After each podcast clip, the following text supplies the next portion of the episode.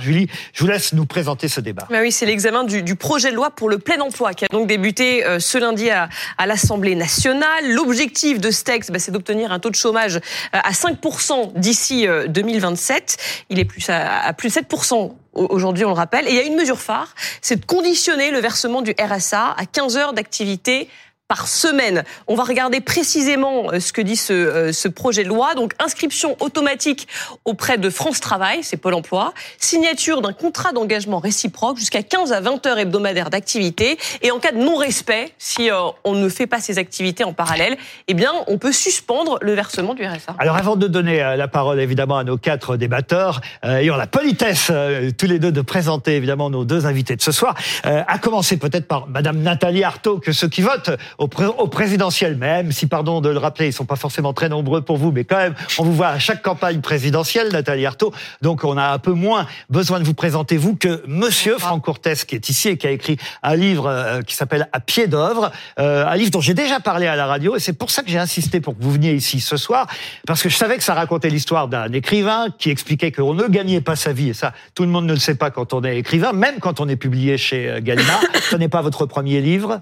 Non, c'est le sixième. C'est le sixième livre. Et à la fin de ce livre, là, j'ai été surpris. Euh, vous nous expliquez que vous touchez le RSA et que, évidemment, vous avez eu des difficultés euh, à, propos de ça. Mais on va y revenir. D'abord, peut-être, Madame Artaud, un mot euh, sur ce projet de loi et sur ce qui va se passer à propos du RSA, du revenu de solidarité active. Évidemment, tout me révolte hein, dans cette histoire. Voilà cette idée que les femmes et les hommes qui sont allocataires du RSA seraient euh, des fainéants, des profiteurs, des parasites hein, finalement. Et puis cette idée que cette idée du travail gratuit, et puis euh, cette idée qu'on pourrait leur couper, hein, leur suspendre, leur couper le RSA. Bon, euh, il n'y a pas assez de femmes et d'hommes qui, qui dorment dans la rue il n'y a pas assez de familles qui sont euh, qui sont qui ne peuvent pas se nourrir, nourrir leur, les euh, euh, les, les euh, leurs leur mômes. Enfin bon. Mais est-ce qu'il n'y a pas urgence à réformer ce système? Un chiffre 6 allocataires sur 10 le perçoivent depuis plus de deux ans. Ce qui veut dire que la mission de réinsertion, qui est la base, l'objectif du RSA, ben, elle n'est pas accomplie. On n'arrive pas à l'atteindre. Donc il y a il urgence à lutter contre la misère. Et par ailleurs, moi, ce qui me choque aussi, c'est que finalement, est-ce que l'État, lui, remplit ses obligations? Il explique qu'il doit accompagner euh, les chômeurs, les personnes au RSA. Il le fait? Non, il le fait pas. Il laisse les gens dans la galère. Et c'est comme ça pour, en fait, pour tout, quand on appartient aux classes populaires, qu'on travaille, qu'on soit au RSA ou qu'on soit au chômage. Oui. Donc voilà, c'est un oui, classique. je le vois bout et, et là, intervenir. Finalement, c'est, c'est, c'est le monde à l'envers. Oui, Morin, oui, Nathalie Arthaud, moi je pense qu'on lutte pas contre la misère avec des mesures d'assistanat. La réalité, c'est que le RSA,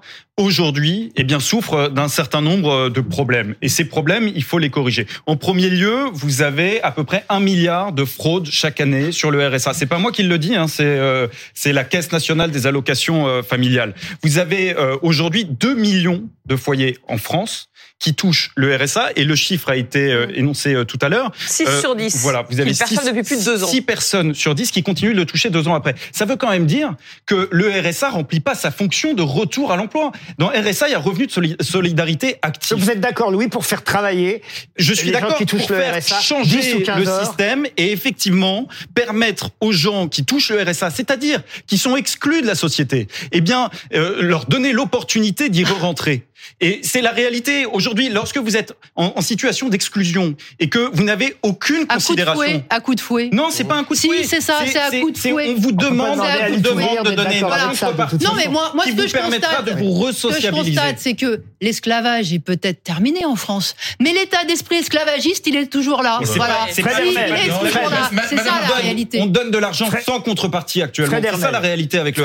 Madame Artaud, vous êtes la porte-parole d'un parti historique qui s'appelle Lutte ouvrière moi qui viens plutôt de ce milieu, ouvrier paysan, euh, vous savez, il y a une fierté du travail dans le monde ouvrier. Il y a une fierté de, de pouvoir euh, aller travailler tous les matins. Moi, je suis pour qu'on fasse revenir les gens à l'emploi.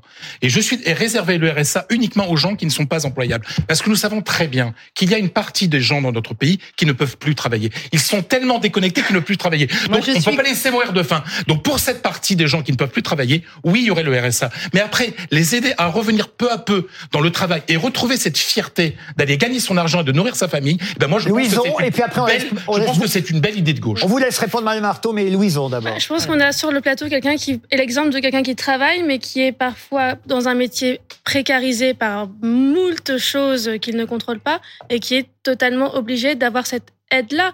On vous dit depuis deux ans, il y a des gens qui, il y a deux ans, on a eu un petit Covid, on a eu quand même beaucoup de choses de secteurs qui ont été ravagés. Bon bah si exceptionnellement pendant deux trois ans c'est un peu plus long euh, de se réinsérer, ça me choque pas. Je pense que quand on est parti du revenu minimum d'insertion à celui de revenu euh, De actif, solidarité active. actif, on s'est fait avoir là, à ce moment-là parce que le actif laissait quand même penser qu'on glissait vers Mm. quelque chose où on est, pardon, mais sur un travail Mais là, ce serait pas forcément du travail d'ailleurs. C'est ce qui précise. Ça pourrait être des formations, des heures de conduite pour De obtenir le permis, des cours, Mm. euh, Ah, voilà. des activités payer- comme payer le permis de conduire aux allocataires du RSA. Mais que ne l'ont-ils fait? Et pourquoi cette loi alors? Pourquoi cette loi, euh, ce, euh, cette épée de Damoclès? Moi, quand je vous quand je vous écoute, ce qui me frappe, c'est que la plupart des femmes et des hommes qui sont au RSA, mais ils ont peut-être travaillé plus que vous.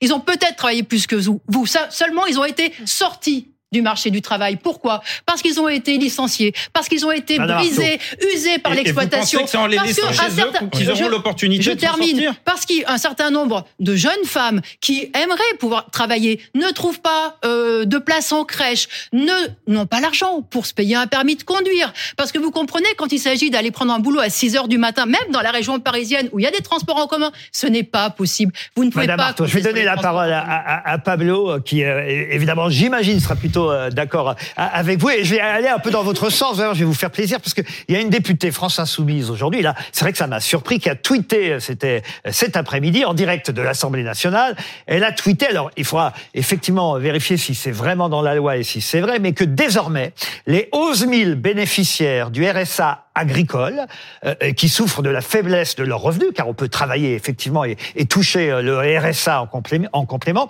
eh bien ils devront faire 15 heures de travaux supplémentaires. Et là évidemment la députée dit mais alors à quelle heure? Avant ou après la traite? Euh, Avant 6 heures du matin ou après 21 heures? Puisqu'on sait que les agriculteurs travaillent énormément. Là c'est vrai que si ce cas est, est- est juste, c'est vraiment n'importe quoi. Pablo Oui, et j'ose espérer que ça sera modifié euh, au moins par euh, par amendement, parce que c'est vrai que ce que pour le RSA agricole. le- pour le RSA euh, agricole. Après, sur le débat qui nous anime. Moi, moi, je pense, et d'ailleurs, je pense que Nathalie Arthaud partage euh, ça aussi, c'est-à-dire que euh, oui, il faut mettre le paquet euh, sur euh, la, la réinsertion. Enfin, je veux dire, si, si l'État, si les collectivités ont envie de donner du fric pour aider les gens qui aujourd'hui n'ont pas d'emploi à retrouver un emploi, euh, si l'État a envie de forcer les entreprises ou les collectivités d'ailleurs à embaucher des gens qui sont aujourd'hui au RSA, donc qui n'ont pas d'emploi, mais très bien, allons-y. Le problème de cette loi, Merci c'est que vous avez redonné le sourire à Madame Arthaud. oui, mais le problème de cette loi, le problème de cette loi, c'est qu'elle permet à des gens comme Louis Morin tout à l'heure d'utiliser le mot assistanat et c'est-à-dire et de et de jeter, de vouer aux gémonies tous les gens en fait qui Mais touchent non. le RSA Non, et pas- qui sont potentiellement Quand des fiscaux. de la solidarité dit- nationale. Quand Vous avez dit assassinat ou de la- fraudeur. Il a commencé à Quand- parler des quand fraudeurs. on Et- et bénéficie- de la fraude aussi, Louis, c'est une quand réalité. on bénéficie de la solidarité nationale, c'est pas indécent de donner 15 heures de son temps par semaine. Fin, fin- du débat, on y reviendra peut-être euh, dans un instant, mais euh, fin du débat pour l'instant, parce que euh, Franck Courtès vous écoute, il est écrivain, c'est un homme sage, mais il n'est pas seulement écrivain, je vous l'ai dit, parce qu'il ne gagne pas suffisamment sa vie depuis qu'il est écrivain. Vous l'avez gagné pendant longtemps, votre vie. Je vais très brièvement résumer le début de votre livre, parce que vous avez été photographe pendant 20 ans, c'est ça à peu près? 26 ans. ouais. 26 ans, photographe pendant 26 ans, puis vous en avez eu marre. Vous avez dit j'abandonne la photo. Là, vous étiez pourtant quelqu'un qui gagnait un salaire à peu près euh, convenable, enfin même très bon salaire. Et, et puis vous avez dit non, je veux écrire. Maintenant, je vais faire écrivain. C'est un choix de votre part, évidemment, vous l'a reproché, votre famille euh, en premier lieu. Sauf que vous vous êtes rendu compte que même quand on est publié chez un grand éditeur, on ne gagne pas sa vie en tant qu'écrivain à moins évidemment d'être peut-être Guillaume Musso, euh, Marc Lévy et, et- et j'en passe. Mais euh, vous avez fait d'autres livres avant celui-là. Combien? 6. Six. Combien vous en avez vendu à peu près à chaque fois? Euh, le maximum, 5000. Le maximum, 5 000. Ouais. C'est d'ailleurs le titre euh, d'un de vos chapitres. Hein. Euh, 5 000, Oui. quelqu'un vous demande par mois. Oui, et, et- voilà. et- non, 5 000 en tout. Euh, c'est vrai qu'on est parfois surpris par les chiffres de l'édition. Et encore, si on donnait euh, les chiffres des ventes des livres des politiques, on serait encore plus, euh, encore plus surpris. Blanquer avait vendu 800 livres, je crois. Blanquer, voilà. Et ma- et on- Ségolène Royal 350. hein. je- comme ça, c'est bien de prévenir Madame Buzyn parce que elle, elle est au courant avant d'avoir les chiffres, avant que son livre ne sorte. Mais j'en viens à la dernière partie euh, du livre parce que que c'est vrai que ne gagnant pas votre vie, vous êtes mis à être manœuvre, vous avez fait des petits boulots pour euh, bah voilà, essayer de gagner 3 francs 6 sous, j'ai envie de dire, comme on disait à mon époque, c'est une euh, expression familiale, 3 francs 6 sous, les jeunes euh, ne connaissent peut-être pas cette expression, mais en tout cas à droite, à gauche, gagner du liquide, souvent en vous mettant sur des plateformes, vous racontez tout ça, c'est la première partie du livre, jusqu'à un moment où quelqu'un vous dit, ben, tu sais, moi, mon fils, je l'ai mis au RSA, tu pourrais toi aussi t'inscrire. Donc, vous êtes inscrit au RSA. Oui. Vous y aviez le droit. Oui, mais je l'ignorais déjà. Je pensais que les gens comme moi ne, ne, ne méritaient pas le RSA, tout simplement. D'ailleurs, il y a encore des gens dans mon entourage qui pensent que je ne le mérite pas. Et je l'ai depuis trois ans. Et, et, je dois dire que ça a été quand même une grande humiliation, en réalité. Hein. C'est pas... Euh, effectivement, le mot assistana euh, me, me, hantait. Euh, j'avais pas l'habitude, j'avais été euh, professionnel, même si j'ai pas abandonné à 100% la photo. C'est la photo aussi qui a fait sa part d'abandon envers moi, puisque je j'arrivais plus à suivre avec le numérique, avec mon âge. Voilà. Donc je me suis retrouvé effectivement à faire des, des petits boulots sur des plateformes. Et ce qui, et je me suis blessé petit à petit parce que les, les travaux manuels sont extrêmement difficiles, même quand on est très sportif comme je l'étais. Et c'est le RSA qui m'a quand même euh, offert, euh, alors non pas une vie euh, agréable, mais une pauvreté un peu plus décente. Vous dites on s'habitue vite au RSA, à la charité. Toute aumône, même publique, vous enferme dans la peur de la perdre, cette aumône, cette charité. Et vous avez fait la connaissance d'une assistance sociale qui vous a aider évidemment, mais aussi euh, on s'est mêlé de votre vie et même de l'argent qu'on vous prêtait parfois parce que votre maman euh, vous aidait pour faire des courses par exemple. Oui, bien sûr. Et ça, on n'a pas le droit de toucher de l'argent en plus. Mais oui, ça j'ai découvert ça, donc je dois, je dois, être inscrit dans le dans la catégorie des fraudeurs parce que j'ai été contrôlé. Ben, J'ignorais ça totalement. Ben, aussi. moi aussi. Alors, et le et le contrôleur a été euh, très très gentil, m'a bien avoué que oui, on n'était pas du tout informé. Mais dès qu'on vend quelque chose et quand on se retrouve dans une situation comme comme comme la mienne, alors je, je parle pas au nom de tous les gens qui touchent le RSA. On est tous très différents les uns des autres. 2 Moi- millions d'allocataires du RSA Bah, en France. Mais, euh, Mais on n'imaginait pas qu'il y avait des écrivains parmi ceux-là. Voilà, oui. Bah, vous savez, c'est pas parce qu'on publie dans une maison prestigieuse que on, euh, on, on travaille pas pour cette maison. On est, on travaille avec. Donc, ça veut, ça, ça augure absolument pas de, de, de revenus très confortables. Je vous lis, hein, l'argent que de temps à autre ma mère me donne pour faire des courses au Carrefour Market est tenu pour un salaire. Cela modifie considérablement le montant du RSA, m'a-t-on dit. Et j'ai avoué qu'en effet, le RSA ne me permettait pas, ou tout juste, de Mmh. manger, et qu'il arrivait à ma mère de m'aider à payer une facture pour m'éviter la coupure d'eau Mmh. ou la coupure d'électricité. Et là, on vous a répondu, mais dans quel cas, auquel cas, il faut déclarer tout ça. Mais oui, il faut déclarer tout. Et euh, ils ont quand même, euh, ils ont quand même un, un peu d'humanisme parce qu'à la fin, me, j'ai senti qu'on me faisait un clin d'œil en me disant bon, euh, tout ce qui est au travail dissimulé, tout ce qui est payé en liquide, on ne s'en occupe pas. Comme si c'était euh, quasiment encouragé. Alors j'avais déjà ressenti ça quand je travaillais pour les plateformes de travail où on nous encourageait à faire du, du black, ce qu'on appelle du black. Euh, alors que c'est totalement immoral, et illégal évidemment. Et là, pareil à la CAF, euh, on nous, on nous dit que, euh, Mm. ma foi, euh, les sommes en liquide, on nous les enlèvera pas. Donc, euh, c'est- quelque chose C'est qui- c'est un, témoignage en tout cas incroyable. Ça s'appelle À pied d'œuvre. C'est chez Gallimard. J'en fais la pub parce que ça peut éviter que vous continuiez à être euh, au, au RSA. BFM 6 000. TV, il sera pour quelque chose. Vous saviez euh, tout ça, Fred Hermel? Euh, non, mais après que ce soit contrôlé, je, enfin, je, qu'un citoyen, euh, quand on paye les impôts, on est contrôlé, euh, quand on touche de l'argent public, on est contrôlé. Je trouve ça, je trouve ça très bien. Après, je, moi aussi, j'écris des livres et je ne gagnerai pas ma vie uniquement avec les livres. Je vis de mon travail de journaliste, donc je comprends aussi votre Bon. votre désarroi. Donc, euh, Je, je- non, j'ai rien contre les, les, les contrôles. Mon, mon père travaillait par le plus grand des hasards. Il est décédé en 82 à la CAF. Ah donc il a œuvré à, à, l'édification de- des, des revenus, euh, enfin justement à l'assistanat, et il lui arrivait de, Ah, on de piquer des, assistana. Pablo, non, non, de mais- piquer des, des colères froides contre des fraudeurs. Il allait en personne avec sa voiture euh, pour Pablo Piovi. filler les fraudeurs. mais, mais le problème, en fait, c'est ce que vous avez dit au début de, de, de, de vos réponses, c'est-à-dire c'est l'humiliation. Oui, dont- vous avez parlé d'humiliation, c'est-à-dire qu'il y a une stigmatisation aujourd'hui des gens qui touchent le RSA et que ça, il, il faut le comprendre et que ce que demandent aujourd'hui globalement tous les partis de gauche et toutes les organisations syndicales, hein, de la CGT à la CFDT y compris, c'est de, c'est qu'on essaye, c'est qu'on travaille collectivement à sortir de la stigmatisation tous les gens qui touchent le RSA. Et aujourd'hui, qu'est-ce qu'on a? On a une loi qui, encore une fois, euh, ne, ne, ne augmente en fait les stigmates à Mais l'encontre est-ce de que ces ça, gens qui sûrement sortir de cette stigmatisation, est-ce que ça passe pas par la réinsertion dans l'emploi, Mais par retrouver une Évidemment, activité, on a un rôle, se on remettre dans la vie on a un sociale rôle utile. Quelqu'un qui va travailler 15 heures dans une ville, peut-être dans une école, faire travailler les gamins à l'école, etc. Mais Il va se sentir utile. elle passe uniquement par Mais- le travail. Ah ben moi je suis désolé, je pense oui, bah, 15 heures de ça- moi, je pense que la valeur travail est une valeur de gauche et je la défendrai. mais elle Pas, aussi. pas tout le monde en même temps. Louis Morin. Oui, c'est pas forcément 15 heures de travail, c'est ce qui a été expliqué tout à l'heure. Ça peut être également 15 heures de formation. La réalité, c'est que parmi les bénéficiaires du RSA, alors j'entends tout à fait ce que vous dites, mais je pense que vous êtes plutôt l'exception parmi euh, tous les bénéficiaires du RSA. Les 2 millions de, de foyers qui touchent le RSA sont pas des écrivains, des auteurs. voilà. Et, et C'était voilà, un et- exemple étonnant et voilà pourquoi on voulait mettre Bien un sûr, et, et c'est toujours extrêmement intéressant, en effet, d'avoir aussi euh, voilà cette ce, ce en fait discours-là. Mais je pense qu'en effet, euh, la plupart des bénéficiaires du RSA n'ont pas les activités de Monsieur.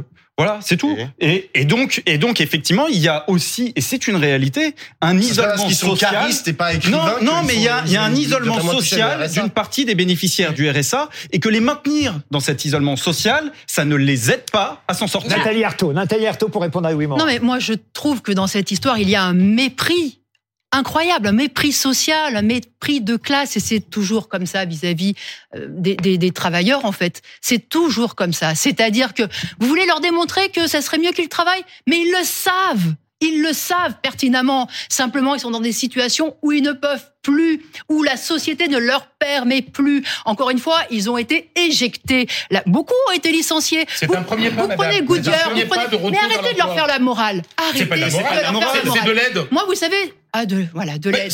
Alors moi, ce que ce que je, ce qui me frappe aussi dans cette dans cette euh, attaque, et je dirais une attaque contre tous les travailleurs, c'est que c'est toujours la même histoire. Là, on parle de contraintes. On parle d'obligations, on parle de menaces. Et vous savez, ça, ces mots-là, ils sont toujours réservés, au bout du compte, aux classes populaires. hein. Parce que quand il s'agit là de, de Total Énergie, euh, des grands groupes agroalimentaires Ah oui, là. qui nous raquettent, qui nous raquettent en exposant leurs marges, là, il n'y a pas de Et contraintes. qui de. Et qui paye Je des milliards d'impôts. hein. Là, ils payent. Il n'y a jamais de contraintes. Il y a jamais. Ils reçoivent des subventions, mais mais c'est des milliards. Vous savez quand même que c'est les premiers assistés. C'est 200 milliards. C'est sans condition. On leur donne l'argent et puis on les croit euh, hein, sur sur sur leur bonne voilà. C'est sûr qu'FNH reçoit des Voilà. subventions Alors, hein, Fred-. Fred a-. Oui, bien sûr, mais bien sûr Oui, qu'ils reçoivent euh, de, l'argent de l'État. Mais moi, je- Bien Frédéric, sûr. Frédéric Hermel. Oui, mais mais franchement, mais, Et eux, ils sont pas contrôlés. Mais- mais et on madame- leur demande pas de compte. mais Madame Artaud, Et on les laisse, mais- c'est on les laisse nous raqueter, on les laisse écraser les salaires, C'est provoquer faux. justement Ça, c'est, cette ça, misère. c'est un, alors que, qu'on soit pas assez payé en France, je suis d'accord avec vous. Mais c'est autre chose. Ça, c'est un, c'est un autre débat. C'est faux. Qu'est-ce qui est faux, Louis Morin? Mais bien sûr qu'on demande des comptes euh, quand on donne des aides à des, à des grandes entreprises, Ah évidemment. Et bien sûr qu'on a demandé des comptes euh, pour l'octroi des PGE. Et il y a des sûr. voilà, il y a des aides, les aides sont toujours soumises à des contreparties, toujours, toujours aux, aux grandes entreprises. Et, et c'est le cas effectivement ici. Là, vous avez euh, tout à l'heure cité euh, les termes euh, de menaces, de contraintes. Ce sont vos termes, Nathalie Arthaud. En réalité, euh, les termes qui sont évoqués dans le projet de loi, Accompagnement. c'est accompagnement, c'est contrepartie. On peut aussi Et oui. percevoir cette Et mesure une comme étant approche, une mesure L'art de Et une l'euphémisme. approche, Oui. les amis, Oui, au ça. cas par cas. Il y a un amendement qui est soutenu par le gouvernement qui prévoit de lâcher du lest. Ils disent en gros, euh, tout va dépendre des cas de figure. Ça peut être une heure à 15 heures d'activité. Euh, voilà, c'est pas de la contrainte, Parce que c'est pas certains ne forcément peuvent 15 pas, je de dis certains travail. ne peuvent voilà. plus Alors, il travailler. y a quand même On bien la sait. suspension et la radiation Voilà. au bout du compte. Louison, Vous qui n'a pas beaucoup parlé. ça, ça, Lou- c'est- c'est quoi si, si- sinon une contrainte? Louison, Louison, qu'est-ce que vous en pensez? Je, je pense que, euh, alors, pour rebondir, moi, je fais un métier qui est aussi celui de la BD, et il y a eu, il y a quelques mois, des études qui ont montré la précarisation massive des auteurs de BD, des gens qui sont dans un seuil de pauvreté, euh, c'est 20% quasiment des auteurs. Donc, Monsieur n'est pas l'exception. Monsieur est une exception euh, comme ça en plateau avec un livre de Gallimard à la blanche, mais en fait, il n'est pas tant une exception que ça. Il y a beaucoup de métiers qui demandent euh, de faire une petite facture par-ci, de prendre un peu de blague par-là, de... et en fait, à la fin, on n'atteint pas le seuil qui permet de et on justifie. Euh, on, est, on doit pointer, on doit faire des choses comme ça, on doit euh, tous les mois si on n'a pas si on pas pointé le 15 mais que le 16 parce que bah on a été malade ou j'en sais rien, on est radié. Enfin, c'est quand même une vie fliquée. euh, Avec qui... des contrôles à domicile, hein, vous avez vécu ça. Ah, ça, Oui, absolument. oui, Donc oui. c'est quand même une vie assez pour, violent. oui. pour 600 et quelques euros si je ne dis pas de bêtises. Ouais, 607 euros pour une personne Voilà. Sans Vous imaginez, je ne sais pas si vous vivez dans 500, une 500, grande pardon, ville, mais c'est. Pardon. Vous êtes l'exception. 500. Seulement 40% des bénéficiaires du, du RSA bénéficient d'un accompagnement. 60% des bénéficiaires ne sont jamais contrôlés. C'est aussi une réalité. Voilà. Donc euh, vous, vous êtes vous êtes une exception. Vous vous avez euh, en plus euh, pas de chance parce que ça tombe les contrôles tombent sur vous alors Oui. que vous vous avez une activité par ailleurs. Ça lui permet de faire un livre euh, et, Oui. et de le Non, raconter. non, non, non, j'ai pas écrit le livre, j'ai pas fait le RSA pour Nathalie, le Nathalie livre. Arthaud. Non, mais moi, je trouve ça complètement dingue. Voilà, les profits explosent, les grandes fortunes explosent. On sait Ils payent des impôts. On sait que toutes les marges hein, euh, ont, euh, ont conduit à cette augmentation de prix qui plonge dans la misère, mais des femmes et des hommes qui travaillent, des femmes et des hommes qui, qui, qui- qui travaillent, ceux qui, bien sûr, se démènent avec euh, avec 600 euros, 600 euros. Et, et, et on en est où? On en est à, à, les- à, les, à les culpabiliser, à les accuser de je ne sais quoi. Mais franchement, on marche sur la tête. On marche. Moi, ce que je vois, c'est que finalement, c'est une menace. Euh, Finalement, pour, pour l'ensemble du monde du travail, voilà comment vous allez être traités. Voilà tous ceux qui auront 62 ans, qui pourront plus bosser jusqu'à 64, ils seront cassés. Voilà comment vous Un allez mot être traités. pardon. Et, et ça, franchement, il faut bien réaliser. Et je m'adresse aux, aux travailleuses et aux travailleurs, Ah. justement, parce que parce que parce qu'il faut pas se diviser entre ceux job, qui ont l'impression de entre, réentendre entre ceux qui, Sagui. qui, qui ont du boulot, ceux qui ont du boulot et ceux qui l'ont perdu ou ceux qui n'en trouvent pas, parce qu'il suffit pas de traverser la, rou- la, la rue pour retrouver du boulot. Un mot encore sur quand même ce projet de loi euh, plein emploi, parce que ça va nous amener aussi, c'est anecdotique, mais quand même, euh, on se souvient, je reviens à notre génération, de la NPE, puis ça a changé de nom, c'est devenu évidemment euh, Pôle emploi, et ça changera encore de nom, on le sait, à partir de janvier, ça fait partie euh, euh, de ce projet de loi, ça s'appellera France Travail. Ça a changé quelque chose, vous Oui, pensez? oui. Enfin, je trouve que dans, dans la démarche, c'est très positif. Elle dit non, Louise. Remettre le travail au cœur de la société. Dans une, moi, je trouve ça Pôle, très em- bien. Pôle emploi, c'est moins bien que, que Mais France le- parce Travail. que, oui, parce que dans le travail, il y a quelque chose de, de, de- de- d'honorant en fait. Ouais. De voilà. Vous voulez que le mot C'est travail mieux d'avoir un travail que d'avoir un emploi. Ouais, sauf qu'ils payent de moins en moins le travail. voilà, c'est ça, Ah mais ça c'est un autre Voilà. débat et je Non, suis tout à fait d'accord c'est- c'est le même débat. La classe, la C'est classe que le travail française s'appauvrit ne parce paye qu'on n'est plus. pas assez payé. Vous savez pourquoi? Parce que la différence entre le salaire brut et le salaire net est, est trop grande. Louison. Moi, je pense que pour avoir une référence de nos âges, c'est comme Twix et Raider. Hein, ça a le même goût à la fin, en fait. Excusez-moi, mais. euh, Ouais, toi t'es plutôt Twix et moi Raider. Hein. France On verra. Travail, ça changera quelque Bah, chose Ça changera au moins effectivement la perception parce que Pôle Emploi c'était quand même euh, Oui. terriblement sinistre. Oui. Donc euh, voilà, France Oui. Travail effectivement c'est plus dans l'air du temps. Mais France Travail, ça veut dire que tous les. Français vont être dans le système. Non, non, mais, ça, c'est toi qui le dis. C'est toi Non, mais qui c'est la loi. Non, mais c'est dingue, c'est dingue. Mais Tout- c'est pas moi, c'est la loi. hein. tous ceux qui imposent des salaires de misère, tous ceux qui méprisent le, le- le monde du travail, ils les humilient. Oh, hein, non. ils se, se font les chantres du travail. Ah oui, ils aiment le travail. Quand ce sont les autres qui le font, le Ah non, boulot, non, ah non. et quand ça leur C'est pas apporte moi, du c'est pas ma fric, famille, madame. si c'est ça, Non, c'est non. ça. Bah, Moi, j'ai été élevé dans le goût du travail, madame. Exactement ce que j'entends aujourd'hui. Finalement, vous savez aujourd'hui ceux qui bossent le plus. C'est ceux qui galèrent le plus. Et les véritables parasites dans cette société, ils sont pas du côté des classes populaires. Non, jamais. C'est Bernard. Bah évidemment Eh ben que voilà. ce, sont Eh ben, ceux- ce sont tous ceux qui captent aujourd'hui l'essentiel des richesses. Et là, on parle de dizaines, de centaines de milliards. Donc, on est effectivement dans une société euh, d'accumulation à un pôle avec euh, des espèces, les, les, les- les nouveaux rois des temps modernes, hein, qui, Je suis- euh, euh, qui Je suis obligé finalement, de vous interrompre, Nathalie Arthaud. Juste la une phrase, le- parce que je vous vois. Juste, je veux juste revenir sur le. Très vite, hein. Voilà, voilà. On n'est pas des exclus de la société, on est des exclus du travail. On est dans la société, on a des enfants, des femmes, des maris, on, on vit avec vous tous. On est juste exclus du travail. Merci en tout cas à tous les six d'avoir accepté de débattre sur ce sujet. Je vais laisser nos téléspectateurs, ceux qui regardent BFM TV ce soir, avec Julie Hamet. Vous restez elle- avec nous. Hein. Ah oui, elle reste jusqu'à 22h. Moi, je Eh suis oui. tranquille, je vais au restaurant. Vous allez on va, on- on va Ah boire non. des coups, nous, pendant ce temps-là. Ah non, on va peut-être vous regarder, tiens, quand même. Parce Ouais. que, ah vous oui, me oui. laissez un petit peu, vous me laissez une petite place. Et vous aussi, hein, 22 heures. vous regardez Julie Hamet et je vous retrouve demain soir à partir de 20h, bien sûr.